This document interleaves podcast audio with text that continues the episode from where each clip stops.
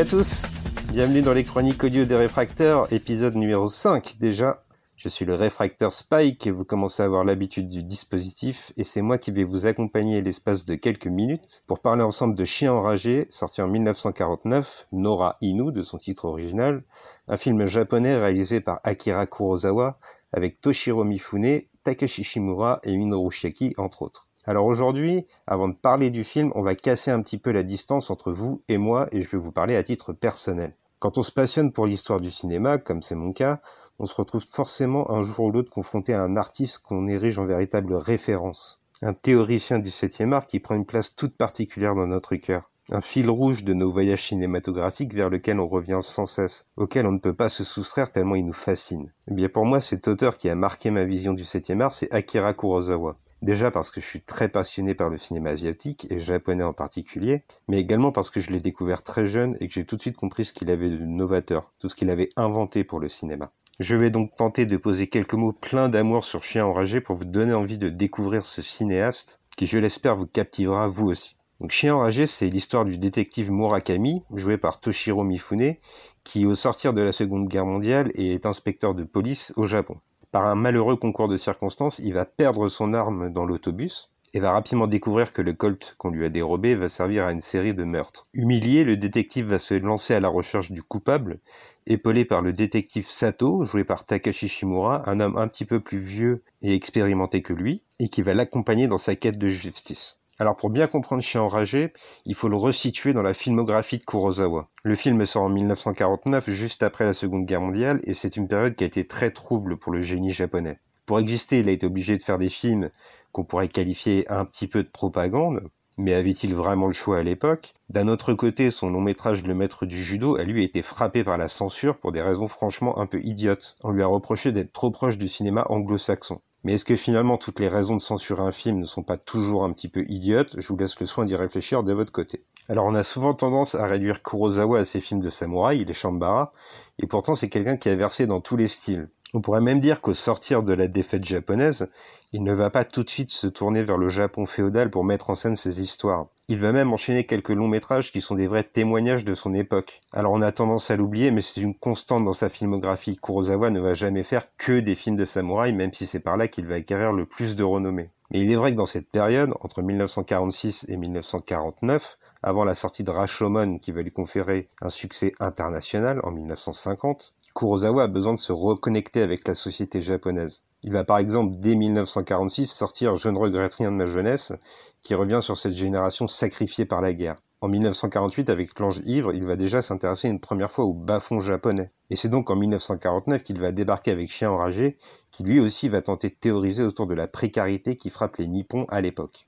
Le cinéaste a besoin de renouer avec ses racines pour déployer toute la pertinence de son art. Et c'est ce socle qui va faire de lui une figure incontournable du cinéma, cité en référence par des personnalités aussi diverses que Francis Ford Coppola qui fait désormais des films d'auteur sans concession, et George Lucas qui lui a eu une logique plutôt de divertissement dans sa carrière. Derrière ses allures de polar, Chien enragé serait plutôt une photographie du Japon de l'époque, dans toute sa précarité, sa détresse, et alors qu'elle vit dans l'humiliation permanente après la défaite de 1945. Plutôt que la quête de justice qui anime le détective Murakami, on aurait tendance à y voir là le vrai thème central de l'œuvre de Kurosawa. D'ailleurs, la première heure du récit ressemble davantage à une errance dans le Japon de l'époque qu'à un vrai thriller qui s'installe. Murakami est brinque à gauche et à droite dans une ville qui s'enfonce dans la pauvreté. On reviendra par la suite vers une structure narrative plus classique, mais dans Chien enragé, c'est le cadre qui définit presque le mieux le fond. Kurosawa va même prendre un risque, celui de ne pas donner d'incarnation immédiate au coupable de son histoire. Pendant presque tout le film, il n'y a pas un acteur qui va endosser ce rôle. On va tenter de définir ses motivations par les circonstances qui entourent son crime. Pour le présenter, on affiche le terreau d'une société qui a permis au banditisme de se développer.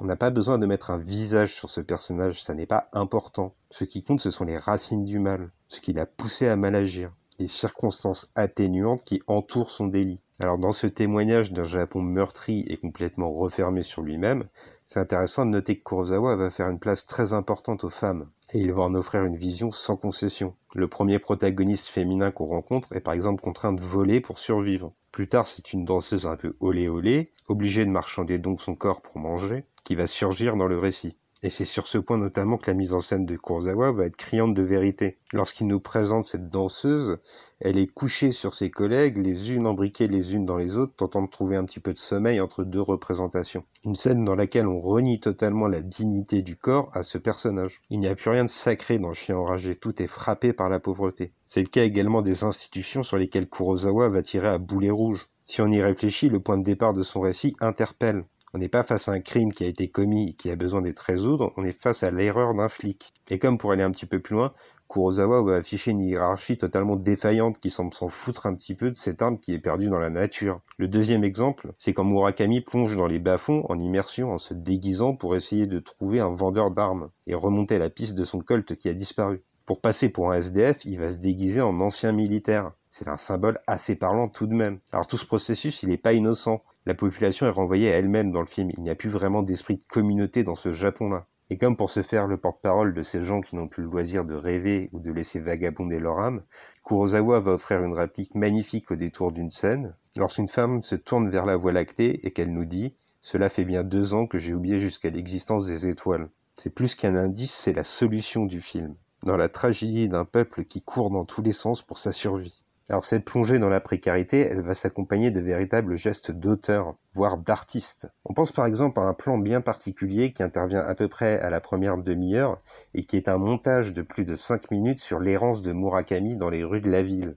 Alors ce plan, chez le spectateur, il fonctionne qu'à moitié. C'est assez normal parce que par nature, il émule la lassitude de Murakami à ce moment-là. Mais il défile derrière le détective des bâtiments de plus en plus vétustes. et toute une galerie de personnages que la misère marque physiquement. Ces cinq minutes que le cinéaste nous vole, il ne va même pas s'excuser de le faire. C'est volontairement, d'une manière un peu brusque, qu'il veut nous immerger dans ce récit. Si on sait accepter ce sentiment, le processus fonctionne bien. Ce travail, Kurosawa va l'attribuer avant tout à son assistant réalisateur Ishiro Honda, qui a passé des longues heures avec Toshiro Mifune dans les rues des villes. Kurosawa disait que Chien enragé est le film qui capturait peut-être le mieux l'esprit du Japon dans sa filmographie, notamment grâce à ce plan. Pour l'anecdote, ce sont d'ailleurs des scènes où l'équipe du film s'est opposée parfois à des yakuza qui arpentaient aussi les rues.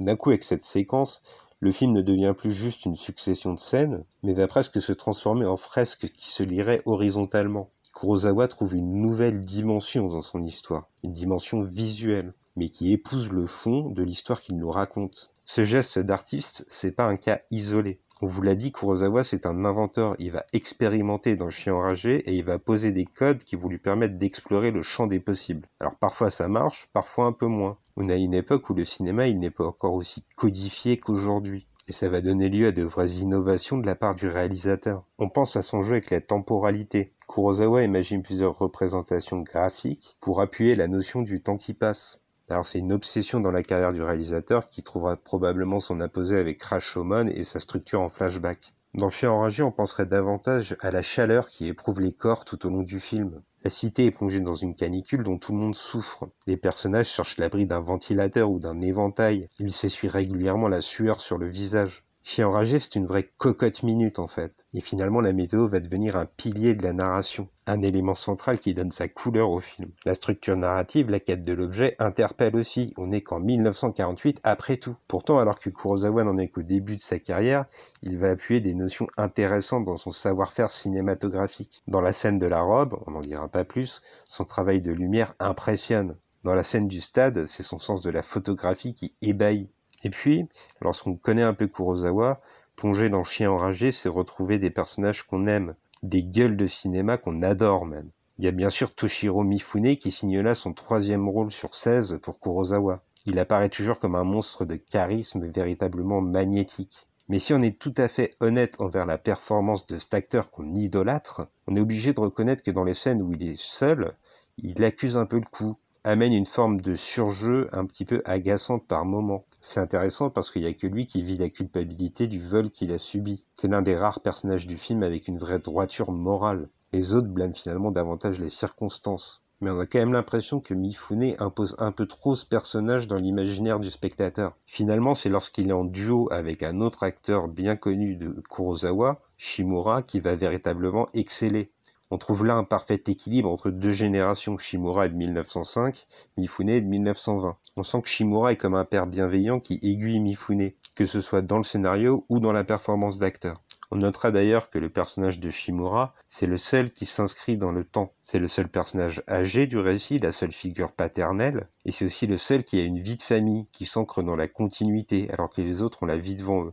Alors certes, une vie qui s'annonce peu reluisante, mais la trajectoire de Shimura s'annonce dès lors comme une sorte d'idéal, un idéal humble, simple, le bonheur jamais prétentieux d'être simplement entouré par des gens qu'on aime. Une façon pour Kurosawa de rappeler au spectateur la vraie valeur de l'existence selon lui. Alors en bref, on donnera la note de 8 coups de cœur à Chien enragé, et on le conseillera d'une part à tous ceux qui sont curieux de savoir ce que voulait dire être japonais à cette époque, alors que la pauvreté est partout, un message social qui traverse les âges, mais aussi aux passionnés de septième art, qui voudraient mettre un premier pied dans l'univers d'un auteur incontournable avant de se pencher sur ses œuvres les plus fameuses. Je vous remercie de m'avoir écouté, j'espère que ces quelques mots pleins d'amour vous auront intéressé.